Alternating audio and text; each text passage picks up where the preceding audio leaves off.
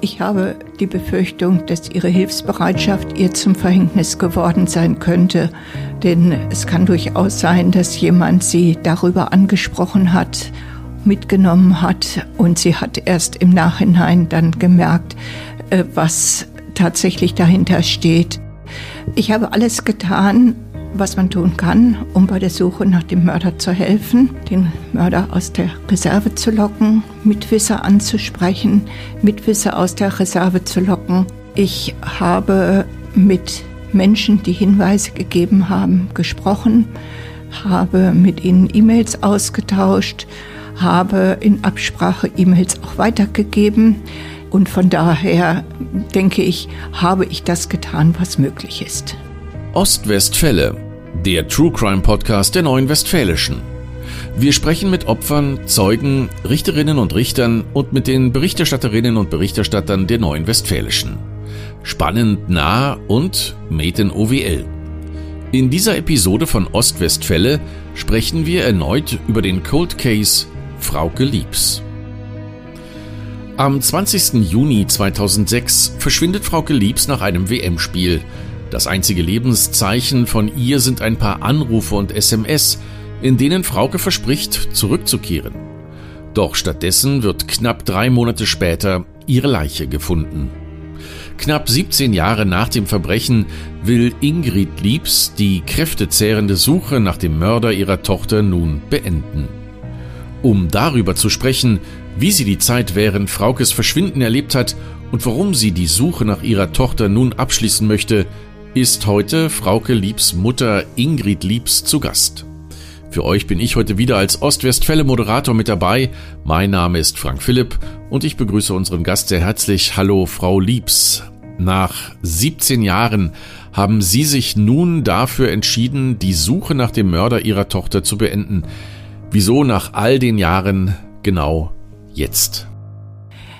Ich habe alles getan, was man tun kann, um bei der Suche nach dem Mörder zu helfen, den Mörder aus der Reserve zu locken, Mitwisser anzusprechen, Mitwisser aus der Reserve zu locken.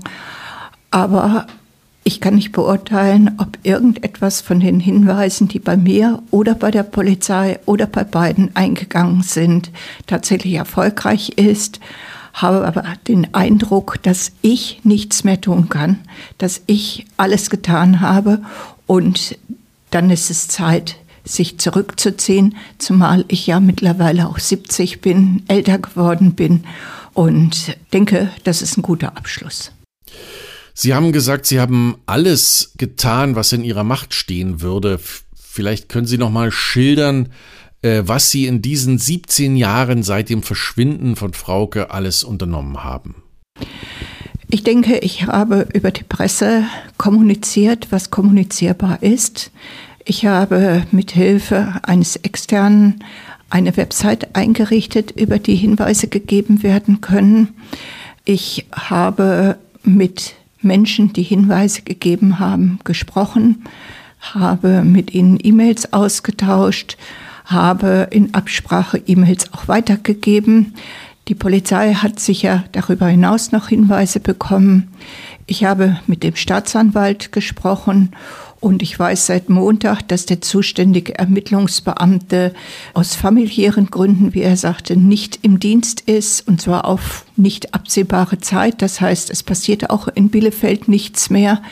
Und das war letztlich der Auslöser, dass ich gesagt habe, ja, hast es richtig gemacht. Die Überlegungen, die ich angestellt habe, aufzuhören, die passen jetzt und sie passen vom Datum her in den Oktober hinein. Und von daher denke ich, habe ich das getan, was möglich ist. Und doch wird die Leiche von Frauke im Oktober gefunden. In einem ersten Podcast dazu haben wir mit dem Reporter des Magazins Der Stern, Dominik Stawski, über Frauke gesprochen, der sich ja auch sehr lange mit ihrem Verschwinden befasst hat und eine eigene Podcast-Serie inszeniert hat dazu. Ähm, Sie kennen Frauke natürlich wie niemand anderes. Was war Frauke für ein Mensch?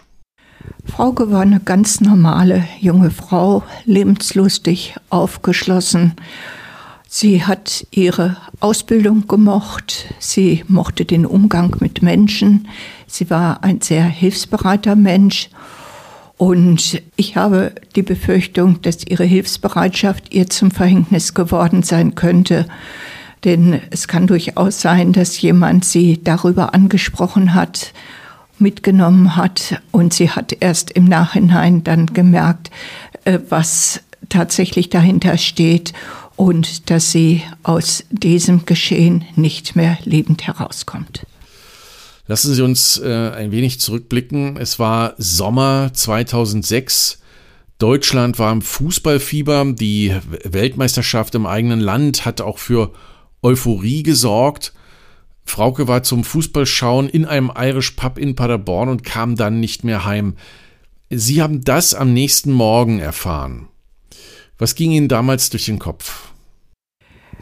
Dass Frauke nachts nicht in die WG zurückgekehrt ist, passt überhaupt nicht zu ihr. Sie war nicht nur ein hilfsbereiter, sondern auch ein gewissenhafter Mensch. Ganz gleich, was passierte. Sie war pünktlich auf der Arbeit. Sie war gewissenhaft bei der Arbeit. Und wenn sie dann nachts nicht zurückkehrt, ohne ihre Mitbewohner zu sagen, was ist, ist das für mich ein absolutes Alarmzeichen. Es ist etwas, was Frauke nicht getan hätte. Und von daher wusste ich, es muss etwas passiert sein, das sie gehindert hat, zurückzukommen und Bescheid zu sagen, dass sie nicht zurückkommt. Das heißt also, Sie hatten schon äh, von Anfang an ein schlechtes Gefühl. Was haben Sie gemacht, als Sie das gehört haben? Als ich das gehört habe, fiel mir buchstäblich das Herz in die Hose. Äh, und ich habe gewusst, dass etwas passiert sein muss und habe dann, sobald ich in der Schule so weit war, dass ich gehen konnte, irgendwann mittags, ich glaube es war mittlerweile halb zwei, zur Drehburger Polizei bin ich gegangen und habe dort Anzeige erstattet, Vermisstenanzeige. Man hat mir erklärt, dass der Zeitraum noch zu kurz ist, seitdem sie verschwunden ist und äh, sie das Ganze besprechen müssten und ich möge den nächsten Tag mittags zurückkommen. Bis dahin würden sie eine Entscheidung getroffen haben. Das ist auch geschehen. Allerdings mit dem Hinweis, dass die Drehburger Polizei nicht zuständig ist, sondern die Paderborner Polizei, weil das der Wohnort von Frauke war. Sie selbst hatten ja Frauke zum äh, Pub gefahren. Dabei war auch der damalige Mitbewohner der WG. Was ist Ihnen heute in Erinnerung geblieben von diesem letzten Zusammensein? Ich war ja mit Frauke und ihr Mitbewohner essen und dann waren wir so etwa gegen neun fertig und dann sagte Frauke, ach, es ist ja noch gar nicht so spät, ich gehe noch zu äh, Isabella und äh, vielleicht sind auch noch andere da in den Pub und gucke noch ein bisschen Fußball mit denen. Und von dort aus komme ich ja problemlos zu Fuß nach Hause. Wir haben sie dann zu dem Pub gefahren. Ich habe Chris, der noch für die Uni was tun wollte, nach Hause gefahren und er stellte dann beim Aussteigen fest, er hatte seinen Hausschlüssel vergessen. Entsprechend äh, hat er Frauke kontaktiert. Wir sind zurückgefahren. Frauke ist aus dem Pub rausgekommen, hat Chris den Hausschlüssel gegeben. Chris kam zu mir und wir haben den Wagen gewendet. Und dann sehe ich heute Frauke noch, wie sie unterhalb der Libori-Galerie in Paderborn steht, vor dem Pub, zu mir hochguckt und äh, winkt und quasi sagt, tschüss, komm gut nach Hause. Und ich habe Chris dann nach Hause gefahren und bin selber dann nach Bad Driburg gefahren. Das war damals Ihre Zweitwohnung dort. Ähm, dort hatten Sie die erste Anzeige auch gestellt. Wenn man sich den Fall jetzt genauer anschaut, dann stellt man ja fest, dass es doch einige Nachlässigkeiten oder mögliche Fehler von Seiten der Polizei gab. Äh, so hatte sich ja Frauke noch eine Woche telefonisch gemeldet, zum Beispiel auch bei ihrem Mitbewohner Chris. Ähm, die Polizei hatte hier kein Aufnahmegerät zur Verfügung gestellt. Wie haben Sie die Zusammenarbeit äh, mit der Polizei während der Zeit des Verschwindens und auch danach erlebt? Die Zusammenarbeit mit der Polizei muss ich etwas differenzierter schildern, sonst würde ich dem Ganzen nicht gerecht werden. Bis sie sich am Donnerstagabend dann tatsächlich gemeldet hat, also quasi ein oder zwei Tage nach ihrem Verschwinden, je nachdem, wie man es rechnet, war die Zusammenarbeit mit der Polizei und vor allen Dingen mit deren Pressesprecher ausgesprochen gut. Die Polizei war hilfsbereit. Allerdings in dem Moment, wo Frauke sich gemeldet hat, haben die quasi einen Schalter umgelegt und haben gesagt, jo, die nimmt sich eine Auszeit, äh, die äh, ist freiwillig weg. Das ist nicht unsere Aufgabe, danach zu suchen. Wir sind nicht zuständig. Und äh, von da an ist auch nicht mehr viel auf Seiten der Polizei passiert. Sie haben sich dann zwar noch mit dem Mitbewohner, auch mit einigen Mitschülern unterhalten, aber es hat nicht dazu geführt, dass sie in irgendeiner Form unterstützend bei mir tätig geworden sind. An dem letzten Tag, als Frauke noch gelebt hat, das war am Dienstag, eine Woche nachdem ich sie zuletzt lebend gesehen hatte, war ich nachmittags bei der Polizei. Die Polizei hatte die Handyverbindungsdaten beantragt ich habe dort gesessen, habe feststellen müssen, der zuständige Ermittlungsbeamte konnte die Daten nicht lesen. Es gab auch in der Paderborner Polizei niemanden, der offensichtlich helfen konnte oder einen Erklärungsschlüssel. Irgendwann hat er dann herausgefunden, äh, dass er vergessen hat, die letzten Handydaten zu beantragen und nur für den Donnerstag und Freitag die Handydaten hatte und nicht mehr auf meinen Hinweis dann doch bitte schnell die nächsten Handydaten zu beantragen, damit man gucken könne, ob eventuell ein Muster im Bewegungsprofil äh, sei, hat er abgelehnt, hat gesagt, nö, es wäre ja keine Gefahr im Verzug, er sehe keinen Anlass, das schnell zu machen, er würde zu gegebener Zeit reagieren.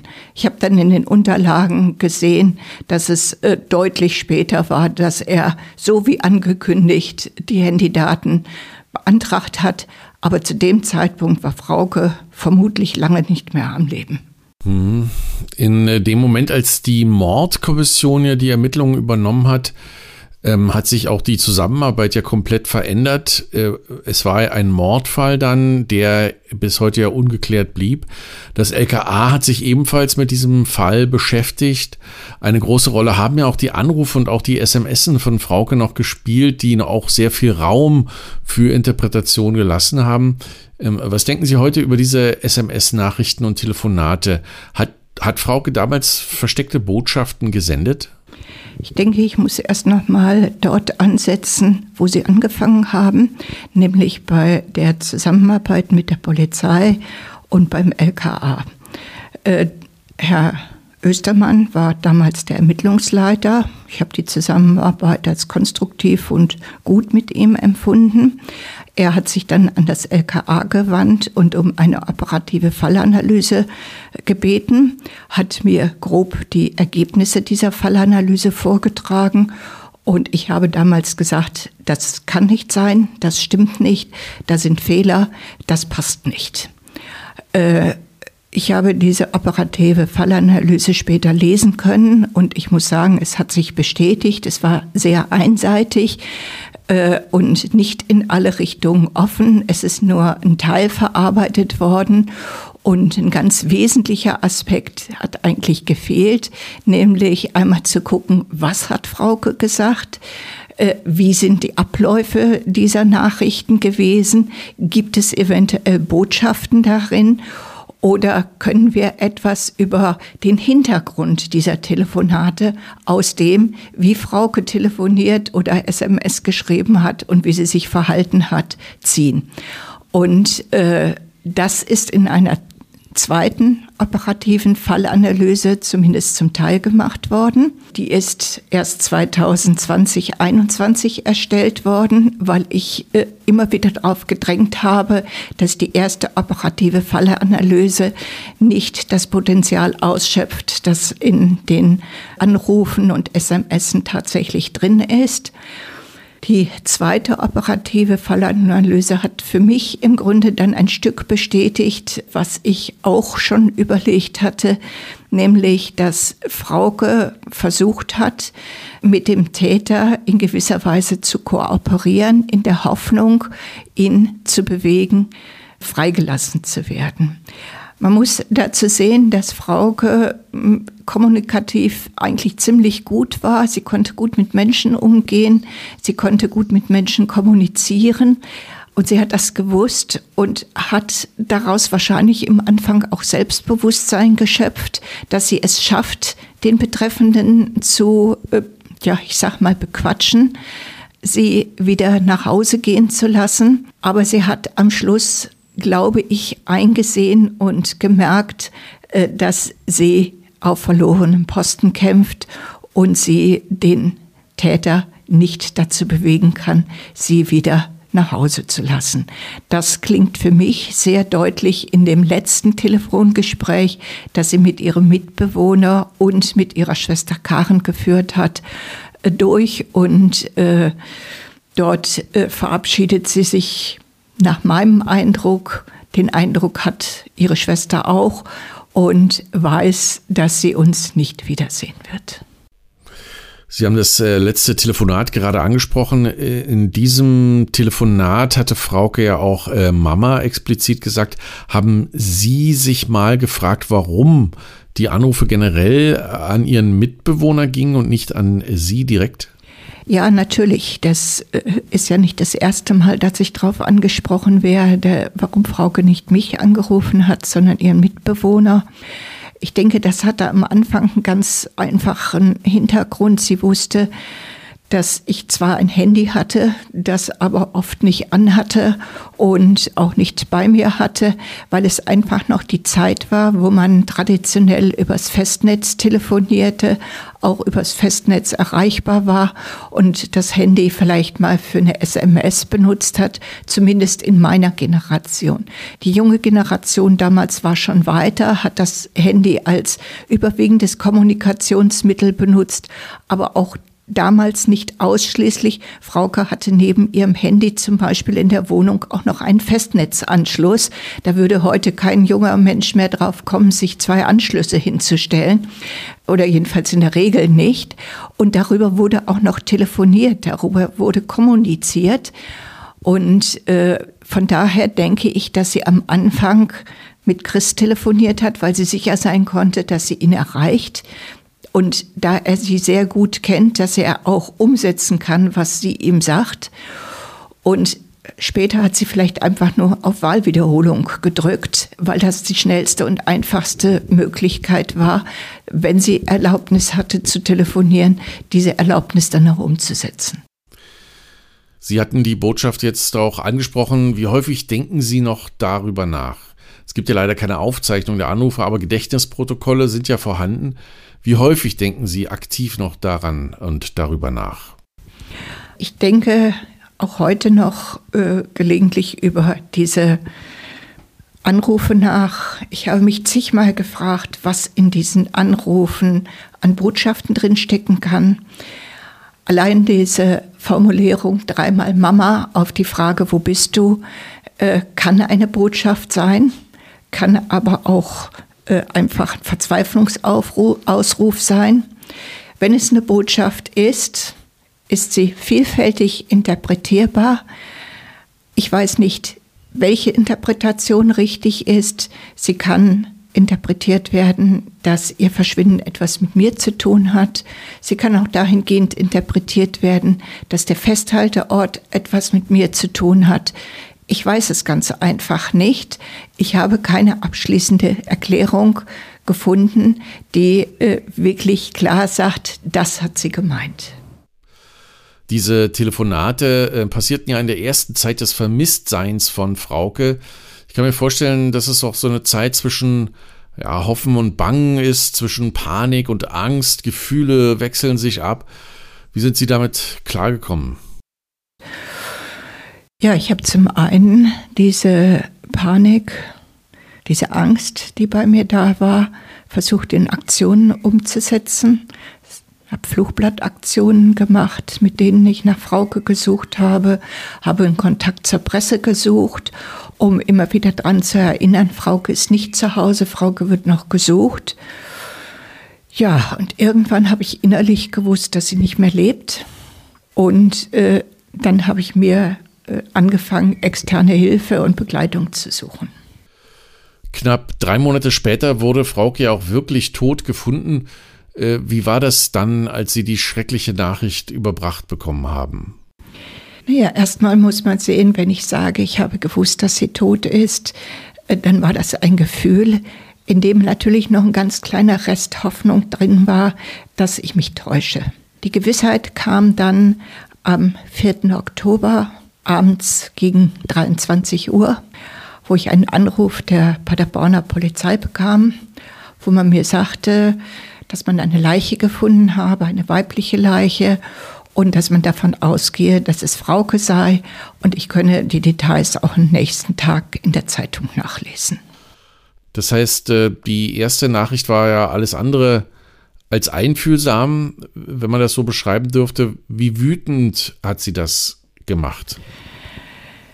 Im ersten Moment war ich einfach nur schockiert, denn es ist ja nicht abgelaufen wie normalerweise, dass im Fernsehen suggeriert wird, dass dann jemand von der Polizei, vielleicht jemand, der auch unterstützend tätig ist, vor der Tür steht und die Botschaft überbringt und fragt, wie es einem geht, sondern das ist ziemlich an den Kopf geknallt worden. Mein damaliger Mann und ich haben darüber gesprochen. Wir haben eine ganz, ganz schlechte Nacht hinter uns gehabt. Und nächsten Tag habe ich das Telefon dann mit Wale Wiederholung genommen, um zu fragen, ob denn jetzt immer noch davon ausgegangen wird, dass Frauke freiwillig verschwunden ist und äh, es nichts Schlimmes als Hintergrund gibt. Da kriegte ich die Nachricht, nein, jetzt gehe man schon davon aus, dass Frauke getötet worden sei und dass sie nicht freiwillig weg sei. Die Polizei kam dann tatsächlich erst am Freitag zu mir und äh, da ging es vor allen Dingen um so praktische Fragen, wie sie beerdigt werden soll und wie das weitere Verfahren sein sollte. Sie kamen zu zweit, aber auch da war wenig Trost. Ja, solche Erfahrungen machen es ja dann auch nicht einfacher, äh, das Vertrauen in die Polizeiarbeit äh, weiter zu gewinnen und hochzuhalten. Im Nachhinein gab es ja auch weitere Fehler, die fassungslos machen. Zum Beispiel wurden ja auch nicht alle Personen fotografiert oder überprüft, die auf der Beerdigung waren. Also an der Kirchentür hätte dies geschehen sollen oder auch müssen. Ähm, das heißt, man hat nicht alle Personen erfasst, die auf der Beerdigung dabei waren. War auch das ein Anlass für Sie selbst, auch aktiver noch nach der Wahrheit zu suchen? Das ist sicherlich einer der Hintergründe, dass ich also selber geguckt habe, ob ich etwas beisteuern kann, das tatsächlich zur Aufklärung führt. Die Erfahrungen mit der Polizei sind da leider nicht besonders gut gewesen. Es war ja nicht nur die Sache an der Kirchentür, sondern es sind auch Sachen vom Fundort nicht untersucht worden, wie ich später einfach durch eine dumme Frage den Ermittlungsbeamten gegenüber feststellen musste. Ich hatte nach den Schuhen gefragt, die sind nicht untersucht worden. Und da kriegte ich als Antwort, na ja, wenn Sie meinen, dann geben wir die noch ins LKA, können die ein bisschen dran rumkratzen, ist vielleicht auch mal eine interessante Abwechslung zur ewigen DNA-Bestimmung. Ähm, fand ich auch nicht besonders pietätvoll, so äh, darüber zu reden. Ich habe hinterher in den Akten dann gesehen, dass noch weitere Dinge nicht untersucht worden sind und das ist tatsächlich auch erst im letzten Jahr dann nachgeholt worden. Aber das ist natürlich eigentlich viel zu spät, denn äh, ich weiß nicht, wie lange sich Spuren wirklich halten, wie lange Dinge nachvollziehbar sind. Ich habe an weiterer Stelle festgestellt, dass es zum Beispiel äh, zur gleichen Zeit in dem Gebiet, wie Frauke dort abgelegt worden sein muss, äh, einen Volkslauf gegeben hat und dabei ist ein Abschiedsbrief gefunden worden. Ich habe immer gefragt, was stand in dem Abschiedsbrief? Gibt es Fingerabdrücke? Gibt es DNA-Spuren?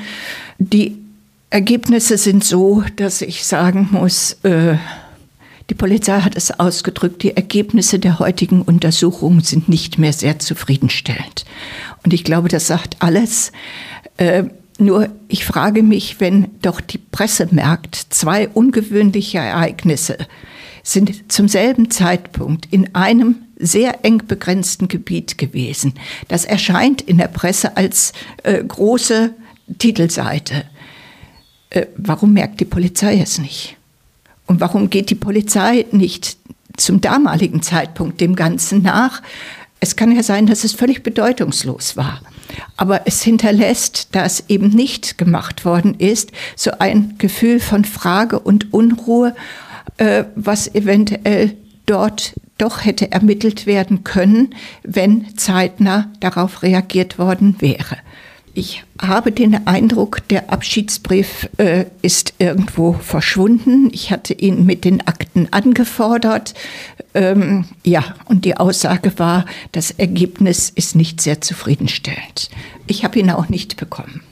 Ermittlungsakten sind im Allgemeinen geheim. Gab es da Probleme mit der Öffentlichkeit? Äh, natürlich darf ich nicht sagen, was in den Akten drin steht.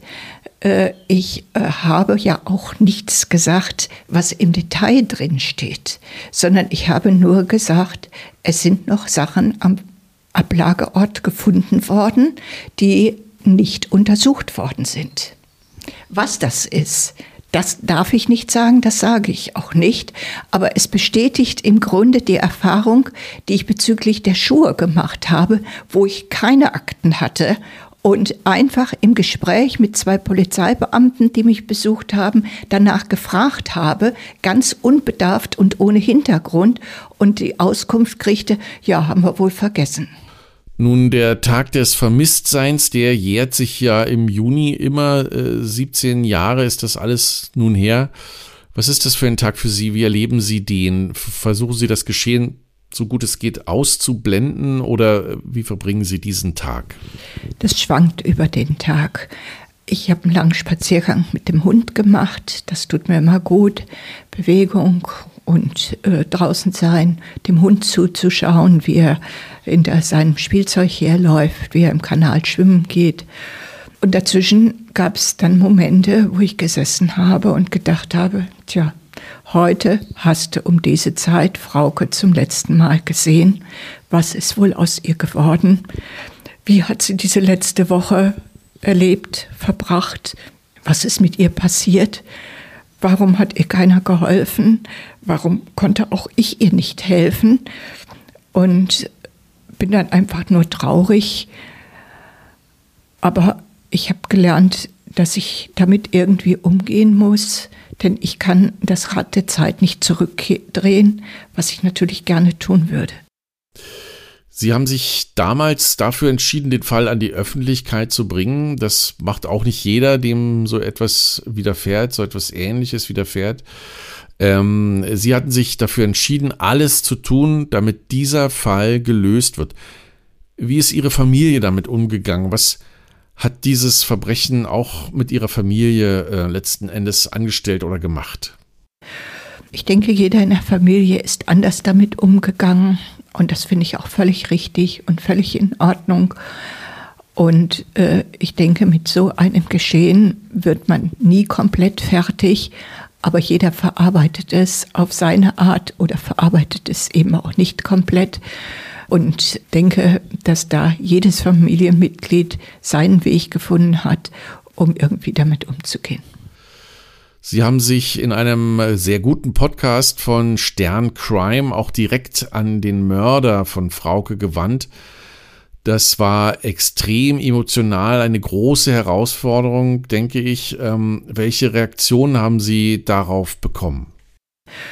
Als mich der Podcastmacher von Sterncrime gefragt hat, ob ich mir vorstellen könnte, das zu machen, habe ich zunächst überlegt und irgendwann habe ich gesagt, ja, ich kann mir das vorstellen. Und dann hat er gesagt, ja, aber dann schreiben Sie es selber und formulieren es mit Ihren eigenen Worten. Und das habe ich dann ziemlich lange vor mir hergeschoben, weil ich nicht so recht wusste, ob ich das wirklich kann, ob ich das wirklich will. Und irgendwann sagte er, jetzt müssen wir aber eine Entscheidung treffen, ob sie es machen oder ob sie es nicht machen. Äh, denn die Podcast-Reihe muss zu Ende gebracht werden. Und im Kopf hatte ich natürlich viele Gedanken formuliert. Wenn solch eine Frage gestellt wird, äh, dann macht die ja auch was mit einem, treibt einen um, lässt einen die Dinge immer noch mal durchdenken. Und dann habe ich mich an einem Abend hingesetzt und habe das geschrieben. Und daran habe ich auch kaum noch etwas verändert, nachdem äh, es dann zu Papier gebracht war und habe es dann an den Journalisten geschickt und habe gesagt, geht das so? Kann ich das so machen? Und er hat gesagt, ja, das ist gut, das äh, passt, das trifft den richtigen Ton. Und dann sprechen Sie es aber selber ein. Und das habe ich dann auch gemacht. Ganz einfach, weil ich gehofft habe, dass ich damit entweder den Täter oder einen Mitwisser oder eine Mitwisserin, ich weiß das ja nicht, erreiche, dass die tatsächlich spüren, wie wichtig es für mich ist, auch die letzte Station von Fraukes Leben zu kennen und zu wissen, warum das Ganze so geendet ist und was passiert ist. Ich habe da eine ganze Menge Zuschriften, Hinweise bekommen. Ich habe die, die konkret waren, natürlich an die Polizei gegeben mit der Hoffnung, dass ich eine Rückmeldung bekomme. Die habe ich nicht bekommen bis heute. Wenn ich die bekommen wollte, könnte ich versuchen, nochmal die Akten zu diesen konkreten Dingen anzufordern, falls die Polizei sie tatsächlich bearbeitet hat, diese Fälle tatsächlich ermittelt hat und auch so ermittelt hat, dass es abgeschlossen ist. Die Polizei gibt mir ja nur dann Akten, wenn ein Fall für sie wirklich abgeschlossen ist und nichts offen ist. Das finde ich sehr schade, weil ich glaube, dass ich mindestens genauso gut Bescheid weiß über alles, was in dem Umfeld geschehen ist von Frauke und die Kenntnisse von dem Menschen Frauke habe, dass ich vielleicht Hinweise geben kann, Anmerkungen machen kann, die die Polizei dann auch wieder ein Stückchen weiterbringt. Ich kann nicht für die Polizei ermitteln, aber ich würde gerne die Polizei in ihren Ermittlungen unterstützt haben. Das ist abgelehnt worden, auch von Seiten der Staatsanwaltschaft. Ähm, das habe ich nicht ganz nachvollzogen, denn letztlich finde ich, sind alle Mittel legitim, wenn sie äh, rechtlich einwandfrei sind und zum Erfolg führen. Und ich glaube, einen Angehörigen einzubeziehen, der zum Stillschweigen verpflichtet ist, ist rechtlich einwandfrei. Und vielleicht hätte es äh, etwas gebracht, aber ich kann die Staatsanwaltschaft und die Polizei natürlich nicht umstimmen. Dazu reichen die Mittel nicht. Thema Hinweise. Ähm, Sie hatten ja eine eigene Website zu dem Fall geschalten. Auch dort konnte und kann man noch Hinweise hinterlassen. Ähm, vielleicht können Sie hier ein wenig erzählen, was es dort gab, ohne jetzt vielleicht zu sehr ins Detail zu gehen. Ähm, das dürfen wir vielleicht an der Stelle ja auch nicht tun, aber wie waren die Reaktionen auf diese Seite? Die Hinweise, die ich bekommen habe, waren sehr unterschiedlich. Es waren sehr emotionale Hinweise dabei, die einfach nur sagen wollten, wir fühlen mit ihnen. Das ist okay. Es waren Hinweise dabei, die Spekulationen enthielten, die teilweise abenteuerlich waren und die mich, wenn sie wirklich äh, nur an den Haaren herbeigezogen waren, auch zu einer Mischung von Trauer und Wut äh, veranlasst haben, weil ich finde, dass man das eigentlich nicht tut. Ich hatte ausdrücklich darum gebeten, es bei konkreten Hinweisen, die auch eine Basis haben, auf der diese Hinweise gegeben werden, zu belassen und nicht Spekulationen zu machen, die keine Basis haben. Viele haben sich dran gehalten, einige haben sich nicht dran gehalten. Daneben hat es Hinweise gegeben, die konkrete Namen enthielten.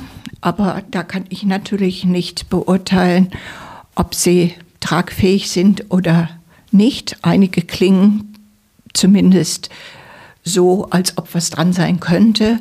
Aber das ist Sache der Justiz, das abzuklären. Das ist außerhalb meiner Möglichkeiten, damit umzugehen.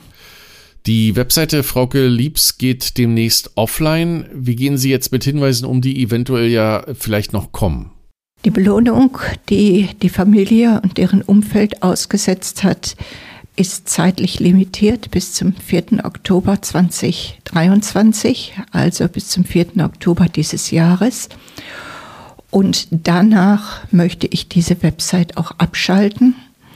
Wenn es dann tatsächlich noch Hinweise gibt, dann sollen die direkt an die Justiz, sei es Polizei, sei es Staatsanwaltschaft, gehen und die soll sich damit dann auseinandersetzen. Ich bin zumindest dann über diesen Weg nicht mehr erreichbar. Sollte der Mitwisser oder der Täter das Bedürfnis haben, mit mir noch zu reden, so kann er das über die Telefonnummer des Weißen Rings machen. Und äh, darüber bin ich erreichbar. Dazu gehört auch ein Postfach auch darüber kann man mich erreichen. Aber ich bin nicht mehr einfach per Mail mal eben ein paar Sätze hingeschrieben erreichbar. Das will ich nicht mehr. Das macht auch keinen Sinn in der jetzigen Situation mehr. Ich habe alles getan und äh, alles Weitere ist letztlich Sache der Polizei. Nach all den Jahren ähm, wird es Ihnen psychisch auch nicht mehr gut gehen, denke ich. Äh, ist das auch ein Grund dafür, jetzt die Suche aufzugeben? Es wühlt immer wieder auf, wenn ich Hinweise kriege, an denen ganz offensichtlich nichts dran ist. Äh, vorher habe ich das einfach weggelegt, habe mich ein bisschen geärgert und dann war es vorbei. Heute schaffe ich das nicht mehr so einfach wegzulegen, sondern ich ärgere mich und gleichzeitig kommen dann immer Gedanken auf, was ist wirklich passiert mit Frauke? Wie hat sie diese letzten Tage und äh, Stunden erlebt? Das heißt, äh, ich brauche dann sehr lange, um mich von solchen Hinweisen zu erholen, obwohl ich weiß, dass sie nicht tragfähig waren und dass sie nicht zum Erfolg führten. Und auch das ist ein Grund, dass ich sage, ich habe jetzt die Dinge getan, die ich tun kann, aber mehr schaffe ich nicht und mehr will ich auch nicht mehr schaffen. Die Belohnung, die äh, die Familie ausgesetzt hat, ist noch bis Oktober gültig für Hinweise, für sachdienliche Hinweise. Ähm, dann wird auch die Webseite abgeschalten. Sie wollen sich zurückziehen, wollen loslassen. Ist das möglich überhaupt? Dann muss man den Begriff loslassen erst einmal definieren. Loslassen ist erstmal ein äußerer Faktor, nämlich Loslassen von der Website, Loslassen von Hinweisen, äh, die nicht tragfähig sind und trotzdem bei mir ankommen. Und das kann ich loslassen. Das ist keine Frage. Innerlich werde ich immer mit Frauke verbunden bleiben und innerlich würde es mich natürlich auch sehr auffühlen, wenn es tatsächlich äh, einen Erfolg gäbe und der Täter gefunden würde. Aber das wäre dann natürlich eine andere Form, tatsächlich sich damit auseinanderzusetzen. Das heißt, äußerlich lasse ich los und innerlich bleibt Frauke Teil von mir und Teil von meinem Leben und von meinem Dasein. Aber ich werde nicht mehr auf diese Art, wie es jetzt ist, immer wieder auf Dinge gestoßen, die auch im Kopf nicht gut tun. Hm.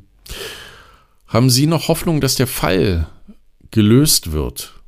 Ich weiß nicht, ob ich noch Hoffnung habe. Äh, so wie es jetzt aussieht, gehe ich nicht davon aus, dass es eine Lösung gibt, zumal die Polizei im Moment auch nicht dran arbeitet. Aber man kann natürlich nie ausschließen, dass es irgendeinen Zufall gibt, der tatsächlich dann noch dazu führt, dass das ganze Geschehen aufgeklärt wird. Ich weiß im Moment nicht, was das für ein Zufall sein könnte. Vielleicht hat die Polizei ja auch noch äh, Aspekte in den Akten, die man mir nicht zeigt. Es gibt einen Aktenteil, den ich gerne gesehen hätte, den man aber vehement ablehnt, mir zu zeigen. Vielleicht gibt es da noch Hinweise. Ich weiß das nicht, äh, sodass ich, sagen wir so, keine große Hoffnung habe, dass das aufgeklärt wird, aber es natürlich auch nicht abschließend wissen kann.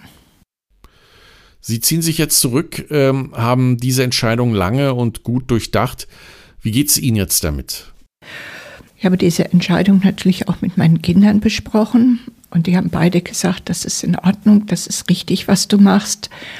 Und äh, ich denke, dass das eine vernünftige Möglichkeit ist, das Ganze für mich nach außen hin abzuschließen. Und wie es mir damit gehen wird, das wird sich zeigen. Aber ich hoffe, dass es mir damit einigermaßen gut gehen wird. 17 Jahre haben Sie dafür gekämpft, dass der Mörder Ihrer Tochter gefunden wird. Gibt es nach dieser langen Zeit noch etwas, was Sie loswerden wollen? Ja, loswerden möchte ich eigentlich immer noch meinen Appell an denjenigen, der Frauke eine Woche gefangen gehalten hat und der am Schluss dafür gesorgt hat, dass sie nicht nach Hause zurückgehen konnte und äh, an eventuelle Mitwisser tatsächlich sich ein Herz zu fassen und zu dem zu stehen, was passiert ist und entweder mehr oder der Polizei oder der Staatsanwaltschaft zu erzählen, was geschehen ist. Ich bin auch zu einem Vier-Augen-Gespräch bereit. Mich interessiert es einfach nur, um damit abschließen zu können und zu wissen, äh, ja, was mit meiner Tochter und warum mit, das mit meiner Tochter am Schluss so geendet ist und was passiert ist. Also das bleibt am Schluss der Appell an denjenigen, der sie festgehalten hat und den oder diejenigen, die etwas davon wissen, tatsächlich dieses Wissen zu offenbaren, wem auch immer und damit auch für sich einen Abschluss zu finden. Denn ich kann mir nicht vorstellen, dass jemand, der so etwas getan hat oder weiß, äh, dass der damit gut leben kann und dass es dem auf Dauer damit gut geht. Denn ich glaube nicht, dass es ein so abgebrühter Täter ist, den das also völlig kalt lässt, was geschehen ist. Mögliche Mitwisser, muss man auch sagen, bleiben unter Umständen sogar straffrei. Mitwisser bleiben straffrei mittlerweile, wenn es wirklich nur Mitwisser sind.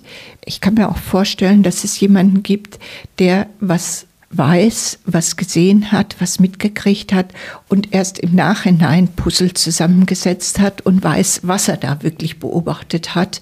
Und der würde natürlich nie als Täter in Frage kommen, sondern der wäre Mitwisser und damit straffrei. Dann bedanke ich mich hier an dieser Stelle recht herzlich und ganz herzlich für die Bereitschaft, über Ihre Gefühle und über Ihre Erlebnisse hier bei uns bei OWL Crime im Podcast zu sprechen. Vielen Dank, Ingrid Liebs.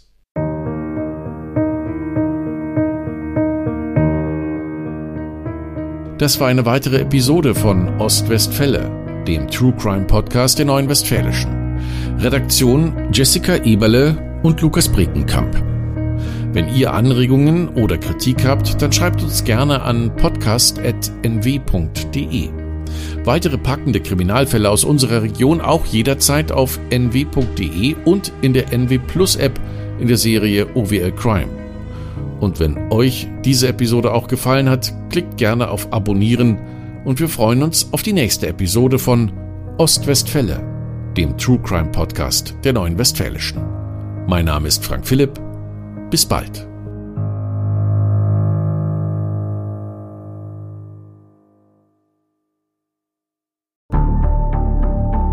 Wie lange kann ein Mörder sein dunkles Geheimnis bewahren? Wann bekommen die Angehörigen Gewissheit und die Opfer Gerechtigkeit? Jedes Jahr werden bei der Polizei rund 100.000 Menschen als vermisst gemeldet. Drei Prozent davon, also 3000 Menschen, bleiben länger als ein Jahr verschwunden. Einige werden nie wieder gesehen. Seit gut drei Jahren arbeitet die Polizei in NRW mit sogenannten Cold Case Units. Das sind Abteilungen, die wirklich nur damit beschäftigt sind, Mordfälle zu bearbeiten, die teilweise seit Jahrzehnten ungeklärt sind.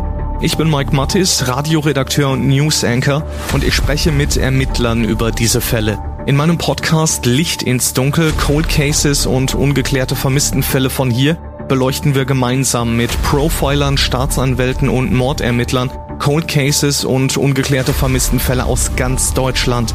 Immer in der Hoffnung, dass Angehörige endlich Gewissheit und die Opfer Gerechtigkeit bekommen. Licht ins Dunkel. Cold Cases und ungeklärte Vermisstenfälle von hier. Eine Produktion von Mike Mattis und der Podcastfabrik.